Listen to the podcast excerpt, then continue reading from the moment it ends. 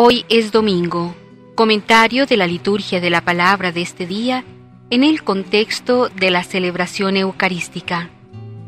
Domingo decimocuarto del tiempo ordinario, ciclo A de la liturgia.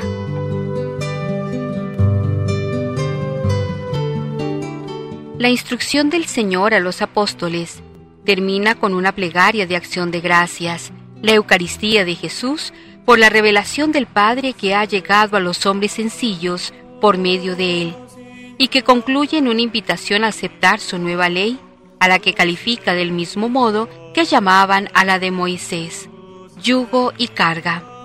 Pero la norma de Cristo es llevadera y ligera, y consiste en imitar su mansedumbre y humildad de corazón.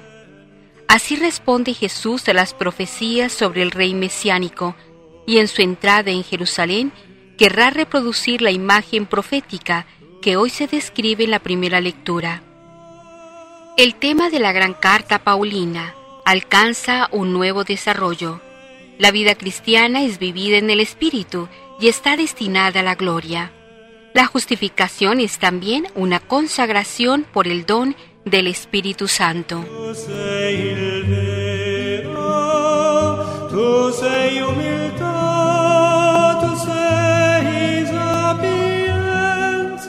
El nexo entre las lecturas del día de hoy es el siguiente.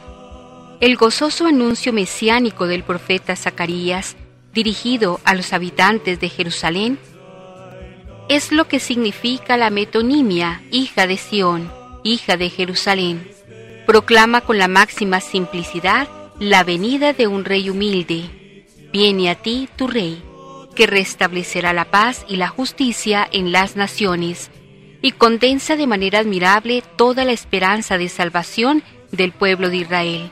En la primera lectura, semejante anuncio profético encuentra su perfecto cumplimiento en Jesucristo, manso y humilde de corazón, que viene a traer alivio y descanso a todo aquel que experimenta la fatiga y el agobio que comporta el yugo de la ley antigua. Él, conociendo íntimamente al Padre, revela el verdadero rostro de Dios que es compasivo y misericordioso, lento para enojarse y generoso para perdonar a todo aquel que con humildad se reconoce necesitado de misericordia. Acuérdate, Señor, de tu misericordia.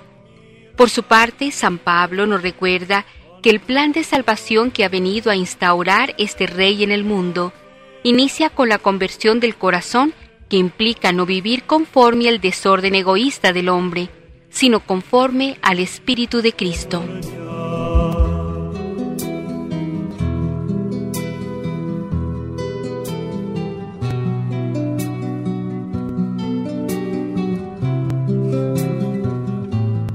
La primera lectura que se nos propone en este día es del profeta Zacarías, capítulo noveno, versículos del 9 al 10. Mientras los hebreos esperaban un rey guerrero y liberador, Zacarías anuncia la venida de un rey humilde que rompería las armas y proclamaría la paz. En este rey vemos la figura de Cristo.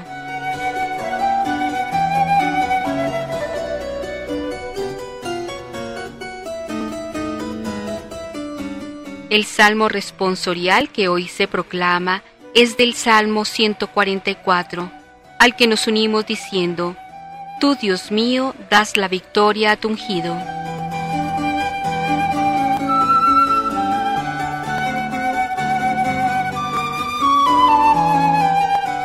La segunda lectura en la Eucaristía de este domingo es de la carta del apóstol San Pablo a los romanos, capítulo octavo, versículos el 9 y del 11 al 13. Espíritu y carne son contrastantes.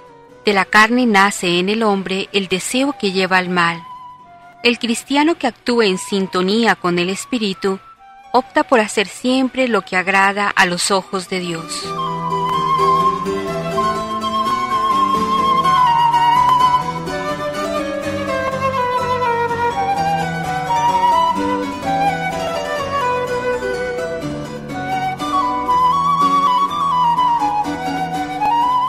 Del evangelista San Mateo capítulo 11, pericopa 25, está tomado el cántico al Evangelio.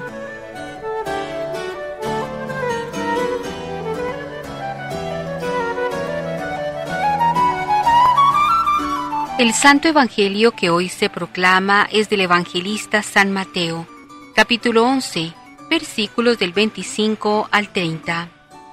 Mateo nos invita a crecer en la verdadera sabiduría que consiste en imitar a Jesús manso y humilde de corazón, y nos enseña la manera de comportarnos en nuestra vida de cada día.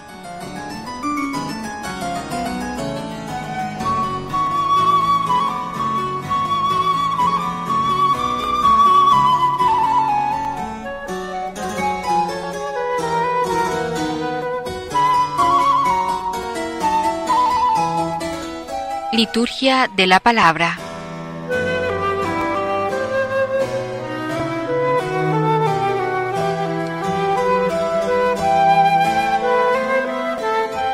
Lectura del libro del profeta Zacarías. Alégrate, ciudad de Sión, grita de júbilo Jerusalén. Mira a tu rey que viene a ti, defendido por Dios y victorioso, humildemente montado en un asno, en la cría de un animal de carga. Va a suprimir de Efraín los carros de combate y la caballería de Jerusalén. Va a destruir las armas bélicas y a promulgar la paz a las naciones. Dominará de mar a mar y del gran río al confín de la tierra. Palabra de Dios. Te alabamos, Señor.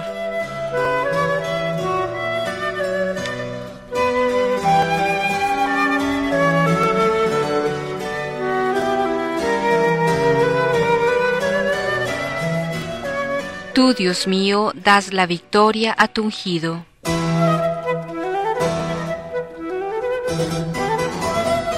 Te ensalzaré, Dios mío, mi Rey. Bendeciré tu nombre por siempre jamás. Día tras día te bendeciré y alabaré tu nombre por siempre jamás.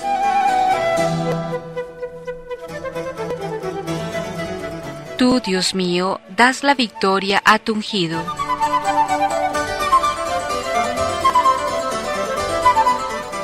El Señor es clemente y misericordioso, lento a la cólera y rico en piedad. El Señor es bueno con todos, es cariñoso con todas sus criaturas.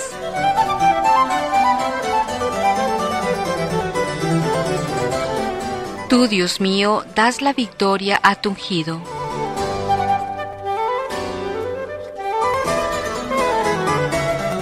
Que todas tus criaturas te den gracias, Señor que te bendigan tus fieles, proclamen la gloria de tu reinado, hablen de tus hazañas.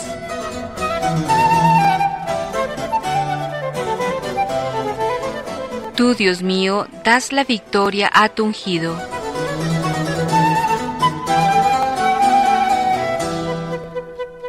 El Señor es fiel a sus palabras, bondadoso en todas sus acciones. El Señor sostiene a los que van a caer endereza a los que ya se doblan.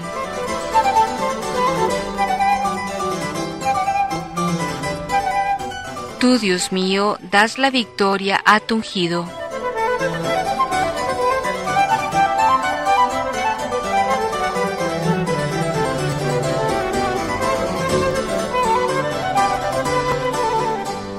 Lectura de la carta del apóstol San Pablo a los romanos. Hermanos, vosotros ya no estáis esclavizados por el instinto, sino bajo la acción del Espíritu, puesto que el Espíritu de Dios habita en vosotros. Y si alguno no tiene el Espíritu de Cristo, es que todavía no es cristiano. Pero si en vosotros habita el Espíritu de Dios, que resucitó a Jesús de entre los muertos, el mismo que resucitó a Cristo, dará la vida incluso a vuestro cuerpo mortal, por su Espíritu que habita en vosotros. Así pues, hermanos, ya no somos esclavos del instinto para vivir sometidos a él, porque si lleváis esa clase de vida, tendréis que morir. Pero si, animados por el Espíritu, renunciáis a toda inmoralidad, tendréis vida. Palabra de Dios, te alabamos Señor.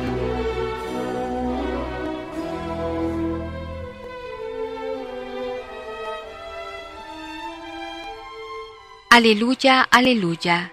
Te doy gracias, Padre, Señor del cielo y de la tierra, porque has revelado los misterios del reino a la gente sencilla. Aleluya. Aleluya, aleluya, aleluya. Aleluya. Aleluya, aleluya. Lectura del Santo Evangelio según San Mateo. En cierta ocasión dijo Jesús, Te alabo, Padre, Señor del cielo y de la tierra, porque si ocultaste estas cosas a los sabios y a los entendidos, las revelaste a los pequeños. Sí, Padre, porque así tuviste a bien disponerlo. Todo me lo entregó mi Padre, y nadie conoce al Hijo sino el Padre, así como nadie conoce al Padre sin el Hijo, y aquel a quien el Hijo se lo quiera revelar. Venid a mí, todos los que estáis rendidos y agobiados, que yo os aliviaré. Cargad sobre vosotros mi yugo, y aprended de mí, porque soy paciente y humilde de corazón, y así encontraréis alivio, porque mi yugo es llevadero y mi carga liviana.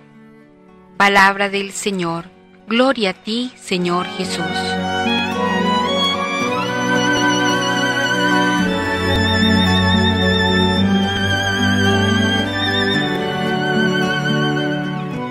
Comentarios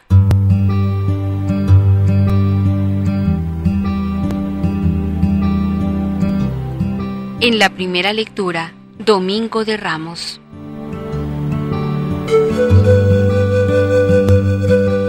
Si para comprender cualquier situación hemos de incrustarnos en ella, para regustar el contenido de esta lectura, deberíamos salirnos del tiempo y del espacio, flotar dulcemente sobre las olas mesiánicas y dejarnos llevar hasta esa cálida playa llamada Domingo de Ramos. Porque Zacarías, o quien quiera que haya sido el autor de este himno triunfante, por su sencillez ha sabido rebasar el estrecho marco de la historia concreta para ofrecernos un diseño atemporal con los más expresivos símbolos de su día. Parece un mosaico de creencias, legado de la tradición, mezclándose caprichosamente bajo la intuición. Los creyentes decimos inspiración de su bate profético. El resultado es algo sencillamente incomprensible para una mentalidad judía, quiero decir humana. Fijémonos en los detalles.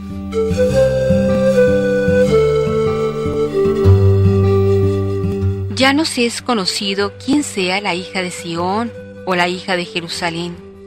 Se trata de una tradicional metonimia para dirigirse a los habitantes de Jerusalén y en ellos a todos los judíos, a todos los descendientes de Abraham según el Espíritu, contemporeizados en aquel pequeño resto repatriado no hacía mucho tiempo.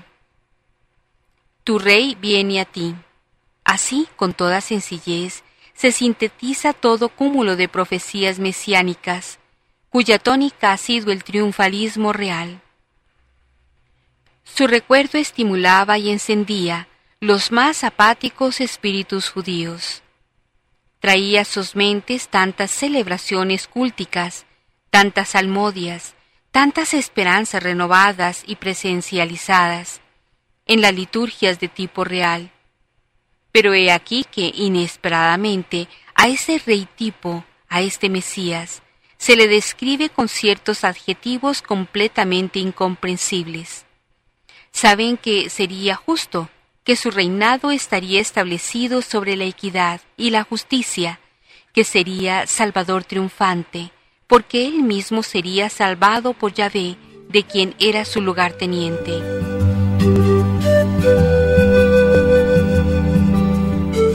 Pero, ¿qué pretendía significar al identificarlo con los Anahuín, un pobre cabalgando sobre un asno? ¿Cómo poder comprender el triunfo revolucionario a través del pacifismo expresado en el hecho simbólico de entrar montado en un animal no de guerra? Pasarán muchos años, siglos, llegará el principio de la era mesiánica. Un nazareno entrará en Jerusalén montado en una borrica, y a excepción de unos niños y de otros pocos humildes, de los suyos, nadie entenderá que el gesto realizador de promesas, y más elocuente que cualquier otra palabra. Él era el rey Mesías, simultaneado con el siervo paciente, no porque realizara algún signo, sino porque lo daba cumplimiento. Había que creerlo, pero ellos no lo creyeron. Lo demás era la consecuencia lógica, fin de las esperanzas en los medios humanos, simbolizados en los carros de Efraín y Jerusalén, del reino del norte y del sur. Punto final en las contiendas internacionales de mar a mar, porque dictará la paz a las naciones, la misma paz que brindaran los ángeles navideños a todos los hombres de buena voluntad. La paz que no proviene del aparato bélico, de la guerra caliente, de la guerra fría, la diplomática, mucho peor que la otra. No la de montar embriosos jinetes según la mentalidad antigua, sino la expresada en el signo pacifista del cabalgar sobre un asno, costumbre antigua de los reyes amigos y verdadero signo del comportamiento de los anahuim, de los revolucionarios de la interioridad del hombre, del auténtico cristiano de todos los tiempos.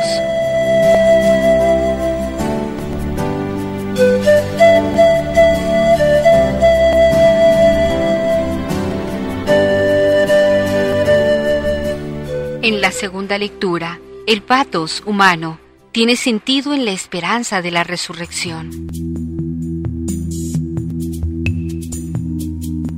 Sigue Pablo considerando la ley en una doble dimensión. Primero, la ley sola frente al hombre en sí, el hombre carne, es ley del pecado y de la muerte. Es una situación cuyo último resultado es el pecado y la muerte. Y segundo, la ley frente al hombre en Cristo, el hombre espíritu. Es la ley del espíritu y de la vida. Es una situación dominada por el espíritu y que por tanto puede desembocar en la vida. De nuevo la insistencia machacona sobre esta tremenda esquizofrenia existencial. El hombre conoce el proyecto de liberación, la ley que absuelve su frustración existencial, pero ese proyecto de suyo, esa ley, solamente le indica el camino, pero no lo lleva él. Para eso hace falta el espíritu, el soplo de Dios. El hombre espíritu es el que se ha hecho llevar por ese hálito de vida que viene solamente de Dios. Esta liberación de la humanidad la ha realizado Cristo, no desde fuera, sino desde dentro, por ese proceso de redención, por la encarnación del que Pablo habla tan por extenso a los de Filipo. La liberación de la humanidad se ha realizado desde dentro. Cristo se ha hecho carne, llevando al ámbito de la carne el plus del espíritu, para que cualquier hombre carne que se conecte con él pueda seguirlo eficazmente en su ascensión de la condición carne a la condición espíritu, o sea, en su paso de la muerte a la resurrección.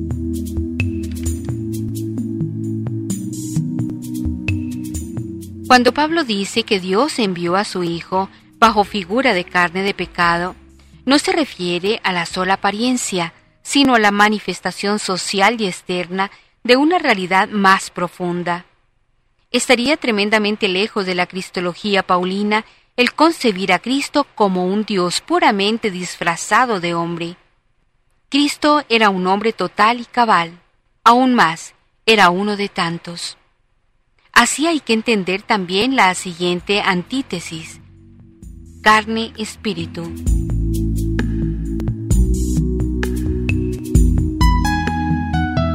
refiriéndose a la situación del hombre en sí o del hombre apoyado en la gracia que Dios le ofrece por medio de Cristo. Espíritu puede significar esta situación de conexión con Dios o la causa trascendente, el Espíritu, el Espíritu Santo. El paso del espíritu a espíritu y viceversa es imperceptible y a veces no totalmente diferenciado.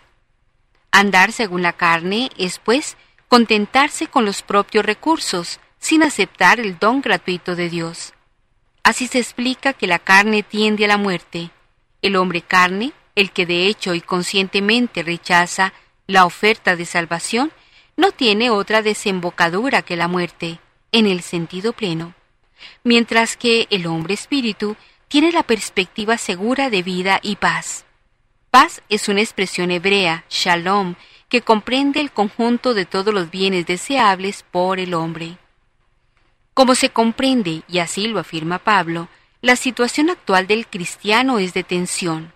Por una parte, la vieja vinculación con el pecado hace de él un cadáver, un ser lanzado a la muerte. Pero por lo que tiene ya de espíritu es vida, está proyectado a la vida por razón del juicio favorable divino, pronunciado sobre su frustración existencial.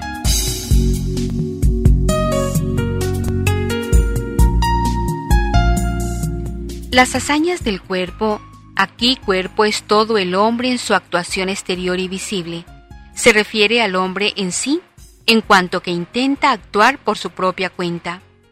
El cristiano se desprende de esta manera de actuar y le entrega la esfera de la muerte, consciente de que por ese camino se va derecho a la muerte. Una de las prerrogativas principales del hombre espíritu es que no ha recibido un espíritu de esclavitud, sino de filiación. Es un hijo de Dios y puede hablar con Dios llamándole sencillamente papá. Por lo tanto, es heredero de Dios, compartiendo esta herencia como la filiación divina con el propio Cristo, el Hijo de Dios. Esta herencia se refiere, como siempre en Pablo, a algo concreto y tangible. Seremos también glorificados juntamente con Cristo el patos humano empieza a tener un sentido, ya que puede desembocar en una doxa, en una gloria más allá de la muerte biológica.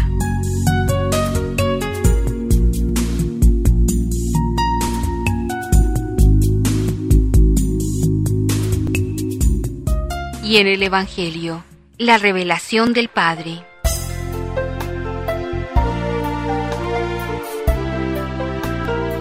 Meteoro procedente del cielo joánico. Así ha sido llamada esta sección de Mateo. Y no faltan razones muy serias que justifican el que se le haya bautizado así. En ella es descrito el misterio de la filiación de Jesús, Hijo de Dios, de su relación con el Padre, con la terminología y profundidad que son peculiares del cuarto Evangelio. Incluso se ha dicho que esta perícopa, originariamente no perteneció al Evangelio de Mateo, sino al de San Juan. Estas afirmaciones solo en parte son aceptables.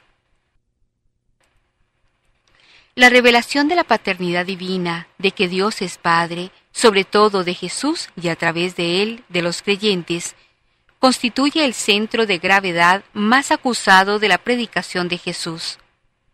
En la paternidad divina se haya resumido cuanto puede decirse de la relación de Dios con los hombres. En la filiación divina se haya resumido cuanto puede decirse de la relación del hombre con Dios. Es el mejor resumen del Evangelio. Desde este punto de vista no era necesario que Mateo recurriese a Juan. Ambas tradiciones, la sinóptica y la joánica, dependen en este punto de la tradición y predicación más original.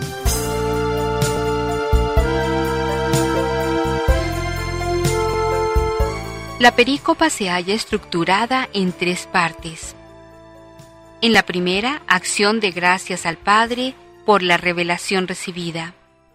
En la segunda, contenido de dicha revelación y tercero, invitación y llamada. Un esquema que no es nuevo, se haya calcado en el mismo, en el que nos es presentada la sabiduría. La primera parte del esquema, la acción de gracias, tiene como punto de referencia el rechazo que los escribas y fariseos habían hecho de la palabra de Jesús.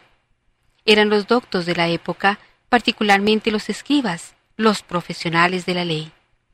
El misterio del reino no es accesible a esta clase de sabiduría humana. La acción de gracia significa, en este caso concreto, la aceptación del plan o designio de Dios. y este plan no puede ser aceptado más que por aquellos que se presentan ante Dios conscientes de su vaciedad y pequeñez, con la pobreza sustantiva que caracteriza al ser humano, con la actitud de humilde y desesperada búsqueda de algo o de alguien que sea capaz de llenar la propia vida. Características que por lo demás pueden darse en la gente docta, en los doctores de la ley, como lo demuestra el caso de Nicodemo, Juan 3, 1 y siguientes. Dios no admite que el hombre entre en petulante competencia con él. La autosuficiencia será el obstáculo mayor para que el misterio de Dios se abra a ellos.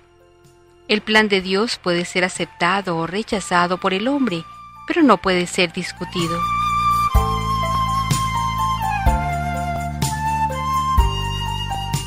La segunda parte del esquema habla de Jesús como el único revelador del Padre, y lo hace utilizando las categorías de conocimiento y revelación. La revelación de Dios, incluso en el grado del misticismo, era descrita en las religiones de la época, particularmente en aquellas que habían sido influenciadas por la corriente de la gnosis, con estas categorías. Se hablaba de un conocimiento superior de Dios que mediante determinados ritos introducía al hombre en el mundo de lo divino. En el judaísmo se hablaba también de este conocimiento de Dios, pero se afirmaba que Dios únicamente podía ser conocido por aquellos que él había elegido. En definitiva, era el pueblo elegido el único conocedor de Dios. Dios le había entregado su propia revelación.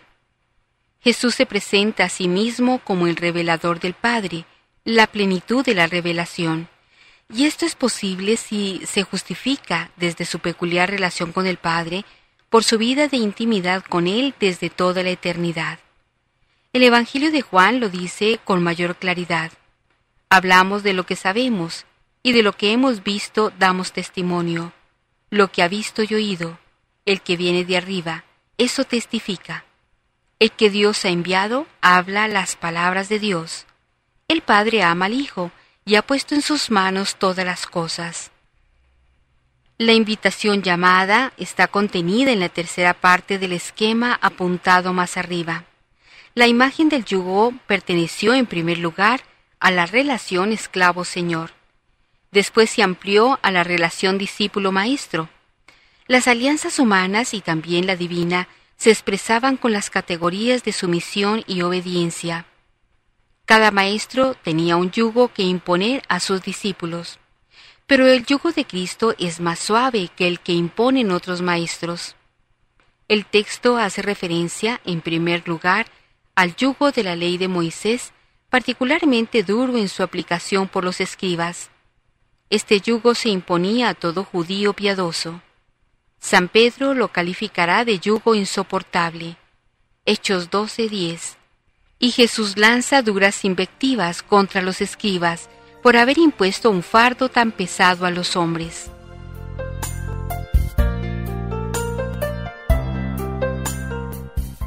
Mateo ha hablado ya ampliamente de las tremendas exigencias de Jesús.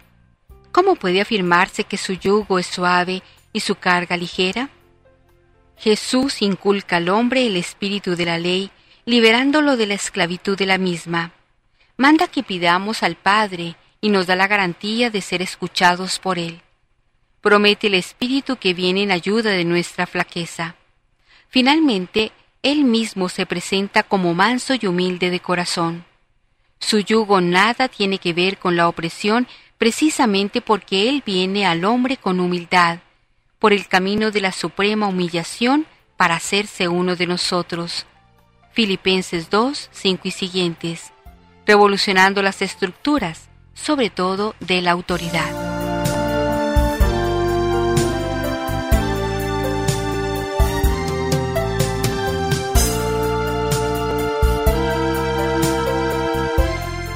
Ecos de la Palabra El Señor no se revela a los orgullosos. Entre las oraciones de Jesús, una de las más bellas es sin duda este grito espontáneo de gozo, de admiración y agradecimiento que sale de sus labios. Bendito seas, Padre, porque has escondido estas cosas a los sabios y entendidos, y se las has revelado a los pequeños. La actividad misionera de Jesús había creado conflicto y división. Su anuncio sobre el reino de Dios, su plan de salvación del hombre y la fraternidad humana no habían sido entendidos ni aceptados por los sabios y los maestros de la ley de su tiempo.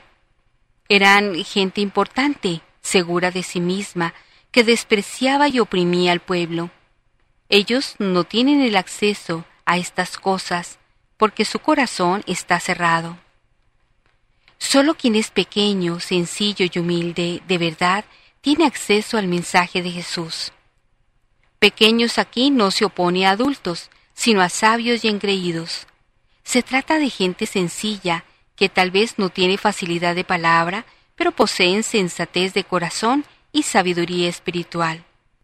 Pueden ser necios según los criterios del mundo, pero siguen el camino de los verdaderamente sabios delante de Dios. Pequeños son los pobres, afligidos, pecadores, son los que reconocen sus límites y su fragilidad y sienten necesidad de Dios, lo buscan y confían en Él. A ellos Dios les ha manifestado estas cosas, o sea, el Evangelio en su totalidad. No es que la falta de cultura sea una virtud o que el ser sabio sea un demérito. El inteligente no es necesariamente un orgulloso, ni el ignorante es siempre humilde. No es que Dios esté en contra de la ciencia, o de la cultura, o del conocimiento, o del progreso, pero sí está en contra de la gente complicada, doble, autosuficiente, arrogante, que tiene el corazón lleno de intenciones torcidas. Jesús muestra especial afecto por quienes se sienten oprimidos y agobiados por la dureza de la vida y los invita a acercarse a Él. A su lado obtendrán alivio y descanso porque sienten su apoyo para llevar las cruces diarias. Descansar es reconciliarse con Jesús, con los hermanos, con la vida, disfrutar el regalo de la existencia. Para encontrar descanso no hay necesidad de ir muy lejos. Basta recorrer el camino que nos lleva a la paz de nuestro corazón, evitando egoísmos y mezquindades. Si ahí no la encontramos, es inútil buscarla en otra parte del mundo. Solo descansamos cuando liberamos nuestro corazón de angustias egoístas, de la codicia y de la insensatez. Con sencillez y humildad, abramos las puertas de nuestro corazón al mensaje de Jesús y dejémonos ayudar por Él imitándolo en su mansedumbre y humildad.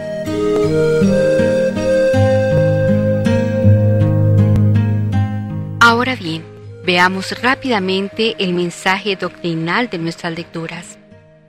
En primera instancia, hablemos sobre Jesús Epifanía del rostro del Padre. En el Evangelio de Mateo que la liturgia pone hoy a nuestra consideración, se nos ofrece una de las revelaciones de carácter cristológico más profundas. Jesús es Hijo eterno del Padre. Te doy gracias, Padre, Señor de cielo y tierra. Con estas palabras de alabanza y bendición, Jesucristo inicia su confesión dirigiéndose al Padre. Ellas expresan claramente el reconocimiento del primado del Padre por parte del Hijo, Señor de cielo y tierra y por tanto ponen de manifiesto el carácter trascendente de Dios, que es creador de todo cuanto existe. Pero al mismo tiempo Jesús se dirige al Padre con el apelativo más íntimo y cercano con que jamás hombre alguno se hubiera atrevido a dirigirse a Dios. Padre. El término preciso en hebreo es Abba, que puede ser traducido como papá. Así, si por una parte Jesús nos manifiesta la grandeza del Padre, su señorío y trascendencia, nos revela a sí mismo su cercanía y su bondad. El Dios que nos revela Jesucristo es un Dios Padre en el sentido más profundo y verdadero. En este sentido, el Catecismo de la Iglesia Católica nos dice, al designar a Dios con el nombre de Padre, el lenguaje de la fe indica principalmente dos aspectos que Dios es origen primero y trascendente de todo, y que es al mismo tiempo bondad y solicitud amorosa para con todos sus hijos. Catecismo de la Iglesia Católica, numeral 239. Gracias a ese conocimiento recíproco que el Hijo afirma tener con el Padre, nadie conoce al Hijo sino el Padre, y nadie conoce al Padre sino el Hijo. Jesucristo puede considerarse en toda verdad como manifestación, epifanía del rostro del Padre.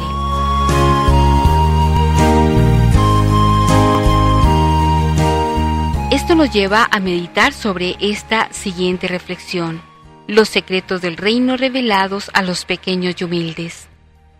El objeto de la alabanza que Jesús dirige al Padre, Te bendigo, oh Padre, Señor de cielo y tierra, consiste en esto, porque has escondido estas cosas a los sabios y entendidos y las has revelado a los pequeños.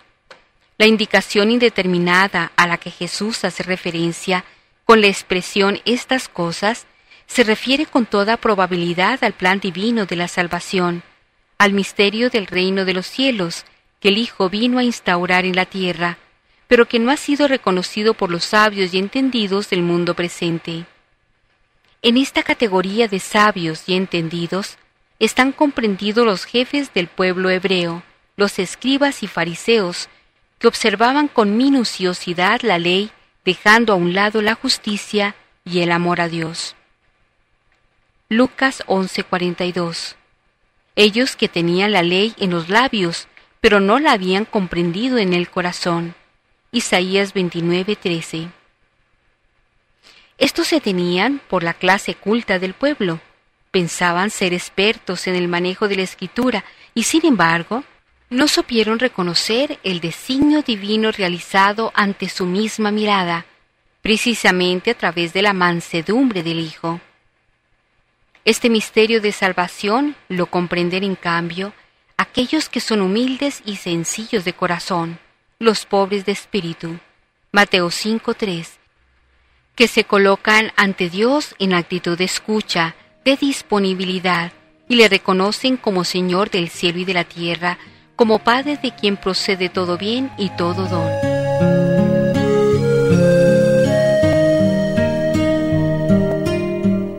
Es así como podemos reconocer un rostro misericordioso.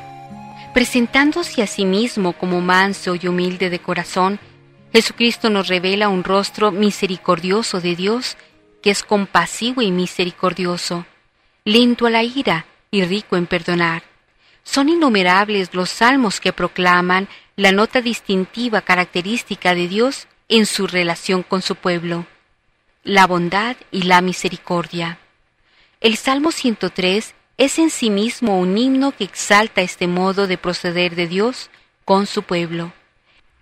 Él que todas tus culpas perdona, que cura todas tus dolencias, que rescata tu vida de la fosa, te corona de amor y de ternura, mientras tu juventud se renueva como el águila. Clemente y compasivo es Yahvé, tardo a la cólera y lleno de amor. No se querella eternamente, ni para siempre guarda rencor. No nos trata según nuestros pecados, ni nos paga conforme a nuestras culpas. Cual la ternura de un padre para con sus hijos, así de tierno es Yahvé para quienes le temen.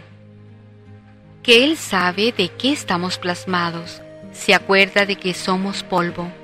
Salmo 103.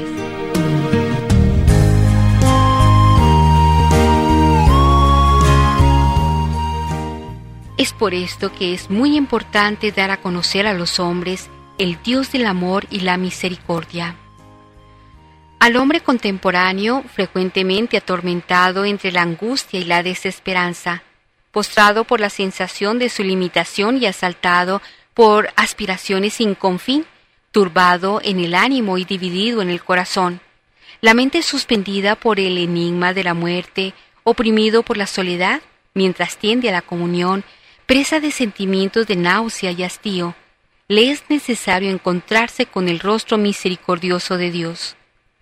La Iglesia, como afirma el Papa Juan Pablo II, debe dar testimonio de la misericordia de Dios revelada en Cristo en su misión como Mesías, profesándola en primer lugar como verdad salvífica de fe, necesaria una vida coherente con la fe, después buscando introducirla y de encarnarla en la vida, ya sea de sus fieles, ya sea en cuanto sea posible, en la vida de todos los hombres de buena voluntad.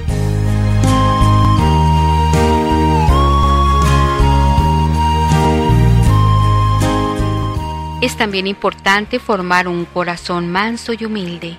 Todo cristiano, pero de modo especial el sacerdote, ha de hacer suyo esta invitación de Cristo. Aprended de mí que soy manso y humilde de corazón. La mansedumbre y humildad de corazón es un arma poderosa con que cuenta el sacerdote para abrir el corazón de los hombres, para ganarlos para Dios. San Juan Bosco alentaba así a sus sacerdotes. ¿Cuántas veces, hijos míos, durante mi vida, ya bastante prolongada, he tenido ocasión de convencerme de esta gran verdad? Es más fácil enojarse que aguantar, amenazar que persuadir. Añadiré incluso que para nuestra impaciencia y soberbia resulta más cómodo castigar a los rebeldes que corregirlos, soportándolos con firmeza y suavidad a la vez. Mantengamos sereno nuestro espíritu Evitemos el desprecio en la mirada, en las palabras hirientes. Tengamos comprensión en el presente y esperanza en el futuro, como conviene a unos padres de verdad que se preocupan sinceramente de la corrección y enmienda de sus hijos.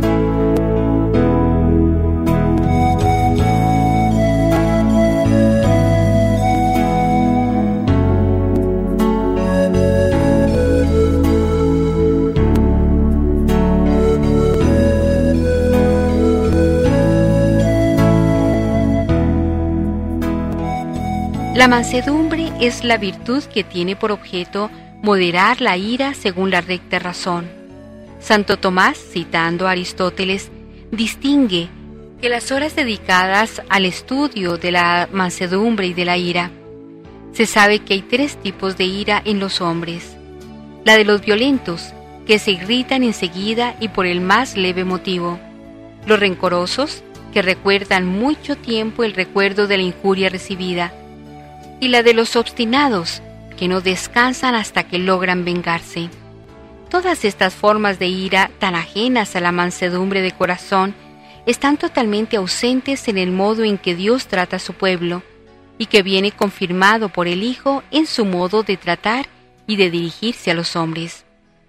Cuánto bien podemos hacer a nuestros fieles dirigiéndonos siempre a ellos con bondad, sin mostrar impaciencia, ante sus deficiencias y limitaciones personales, indignación ante sus miserias. ¿Cuánto bien podemos hacer evitando disputas, voces destempladas, palabras, gestos o acciones bruscas que puedan herir la sensibilidad de nuestros hermanos, acogiendo con benevolencia a los pobres, a los afligidos, a los enfermos, a los pecadores, y también suavizando con buen tacto las justas reprensiones que sean convenientes al bien de las almas.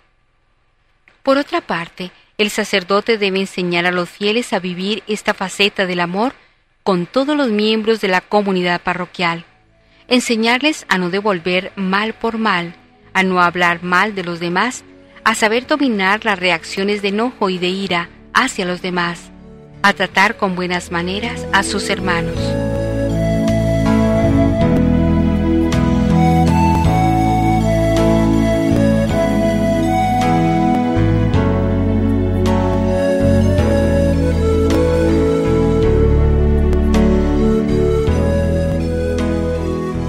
No podemos negar que tenemos dificultades con la oración, que apenas sabemos orar, que oramos muy poco. Y sin embargo la calidad de la vida cristiana está íntimamente ligada a la práctica de la oración, porque nuestra relación con Dios se establece fundamentalmente a través de la oración.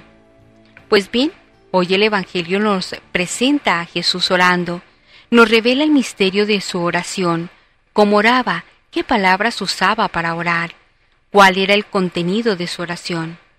Nos ponemos a su escucha y entremos en su escuela para aprender a orar de labios de nuestro Señor y Maestro. En primera instancia, te doy gracias, Padre, Señor de cielos y tierra. Jesús nos enseñó a dirigirnos a Dios como Padre nuestro del cielo con toda confianza, sin muchas palabras, poniendo el acento más que en las cosas que necesitamos en aquel a quien nos dirigimos, porque vuestro Padre sabe lo que necesitáis antes de pedírselo.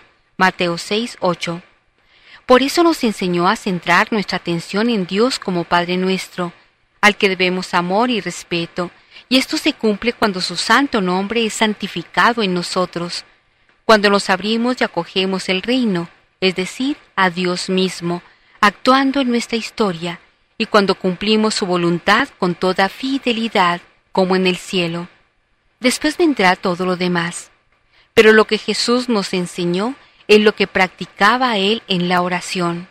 Jesús se dirige a Dios como a su Padre del cielo, y no emplea esta invocación como un título retórico, sino con la propiedad y verdad, porque Él es el Hijo unigénito. Para Jesús, el Dios del cielo es su Padre, de modo que en la misma invocación nos revela quién es Dios y quién es Él. Dios es el Padre, su Padre, y Él es el Hijo, su Hijo único. Si Jesús nos enseñó a comenzar la oración bendiciendo a Dios, santificado sea tu nombre. Él empieza la suya dando gracias porque se ha cumplido la voluntad del Padre, que enaltece a los humildes y a los ricos los despide vacíos. Los misterios del reino se han abierto a la gente sencilla, mientras que a los soberbios no hay acceso a ello. Al Mesías que viene a nosotros, modesto y cabalgando en un asno, solo son capaces de acogerlo y reconocerlo los humildes, los pobres y los sencillos.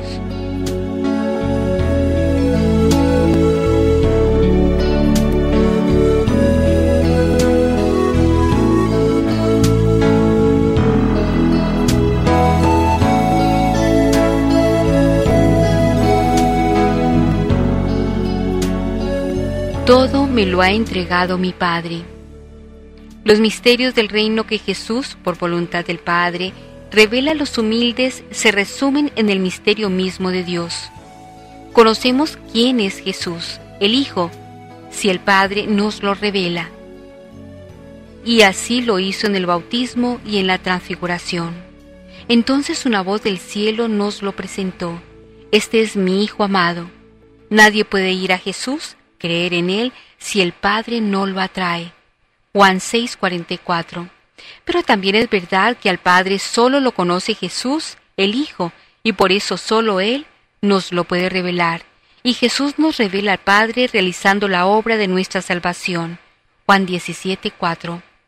Sabemos quién es el Padre, dejándonos instruir por el Hijo, escuchando sus palabras y dejándonos transformar por el amor que nos mostró hasta el extremo, Juan 13.1, en su muerte y resurrección. El misterio de Dios que Jesús nos ha revelado es la comunión íntima de amor del Padre y del Hijo, una comunión realizada por el Espíritu Santo, que es, según el apóstol, el Espíritu de Dios y el Espíritu de Cristo, el Espíritu que nos pone en comunión con Dios y nos introduce en su misterio.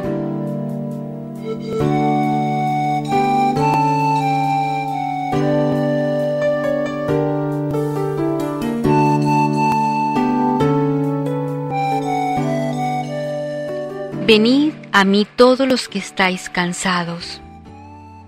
Jesús, el revelador del misterio del reino y del misterio de Dios, se hace cargo de nuestras dificultades, de nuestra debilidad, para acoger su mensaje y seguirle. Por eso nos hace una triple invitación. Primero, venid a mí. Él es la fuente de todo consuelo. En ningún otro encontraremos paz porque no hay bajo el cielo otro nombre dado a los hombres por el que nosotros debamos salvarnos. Hechos 4:12. Cargad con mi yugo. El Señor dice que no es pesado, que es llevadero, pero los preceptos evangélicos a los que se refiere Jesús, como su yugo, son una carga ligera solo por el amor. Si amamos a Cristo, sus mandatos no son pesados, pero cuanto menos lo amemos, más duro nos parecerá, más impracticable nos resulta el camino del Evangelio. aprended de mí. Yendo hacia Él, siguiéndolo a Él, aprendemos a ser como Él, a tener sus mismas actitudes y sentimientos de humildad y de mansedumbre. Así nos realizamos como cristianos y por tanto, en la progresiva configuración con Cristo, encontramos nuestros descansos. La oración de Jesús rebosa de alegría. En el texto paralelo de San Lucas se nos dice expresamente que fue hecha en el gozo del Espíritu Santo. Lucas 10:21. En la oración del comienzo de la Eucaristía hemos pedido como fruto de esta celebración una alegría santa, como una anticipación de los gozos del cielo. Pero para poder disfrutar de esta alegría, tenemos que ser liberados de la esclavitud del pecado. San Pablo ya nos ha advertido que si vivimos según la carne, es decir, bajo el dominio del pecado, el Espíritu de Cristo no habita en nosotros y por tanto no podemos gozar de la paz y de la alegría de Dios.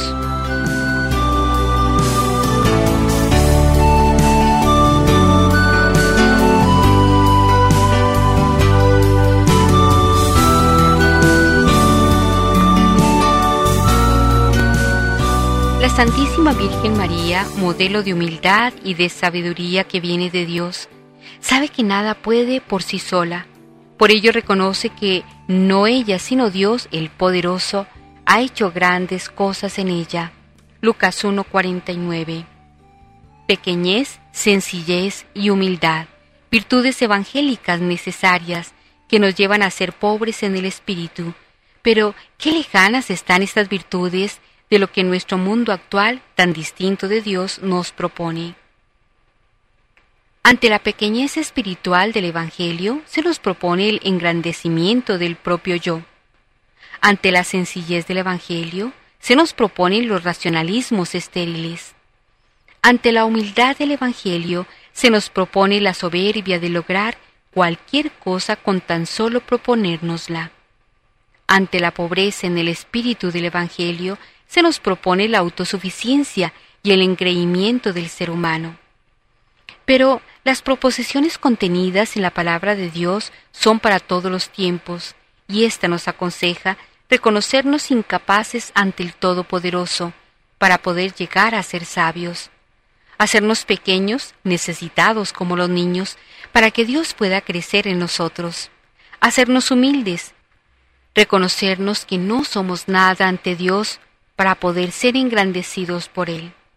Solo así podremos salirnos del grupo de los sabios y entendidos, a quienes le quedan escondidos los secretos de Dios, y podremos entonces ser contados entre la gente sencilla, a quienes el Padre revela sus secretos, los secretos de su sabiduría. Al comienzo de la lectura de San Pablo nos dice el apóstol, Ustedes no viven conforme al desorden egoísta del hombre, sino conforme al Espíritu, puesto que el Espíritu de Dios habita verdaderamente en ustedes. Y vivir conforme al Espíritu de Dios no solamente es dejar el egoísmo y el pecado, sino que es también vivir de acuerdo a la sabiduría divina. Para ello debemos aprovechar todas las gracias que el Espíritu Santo continuamente derrama en nosotros, para dejar de ser sabios y entendidos y llegar a ser de la gente sencilla, de la cual nos habla el Evangelio hoy.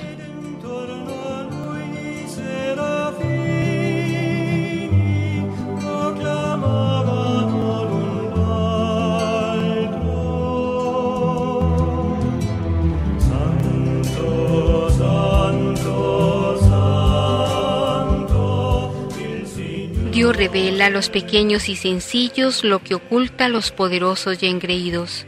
Con un corazón humilde y sencillo, como el de Cristo, podemos acercarnos al Padre y entrar en su proyecto de amor. Vayamos al encuentro del Señor, los cansados y agobiados, y encontraremos descanso. Pidámosle a la Madre de Dios que nos acompañe en esta tarea. Feliz domingo para todos.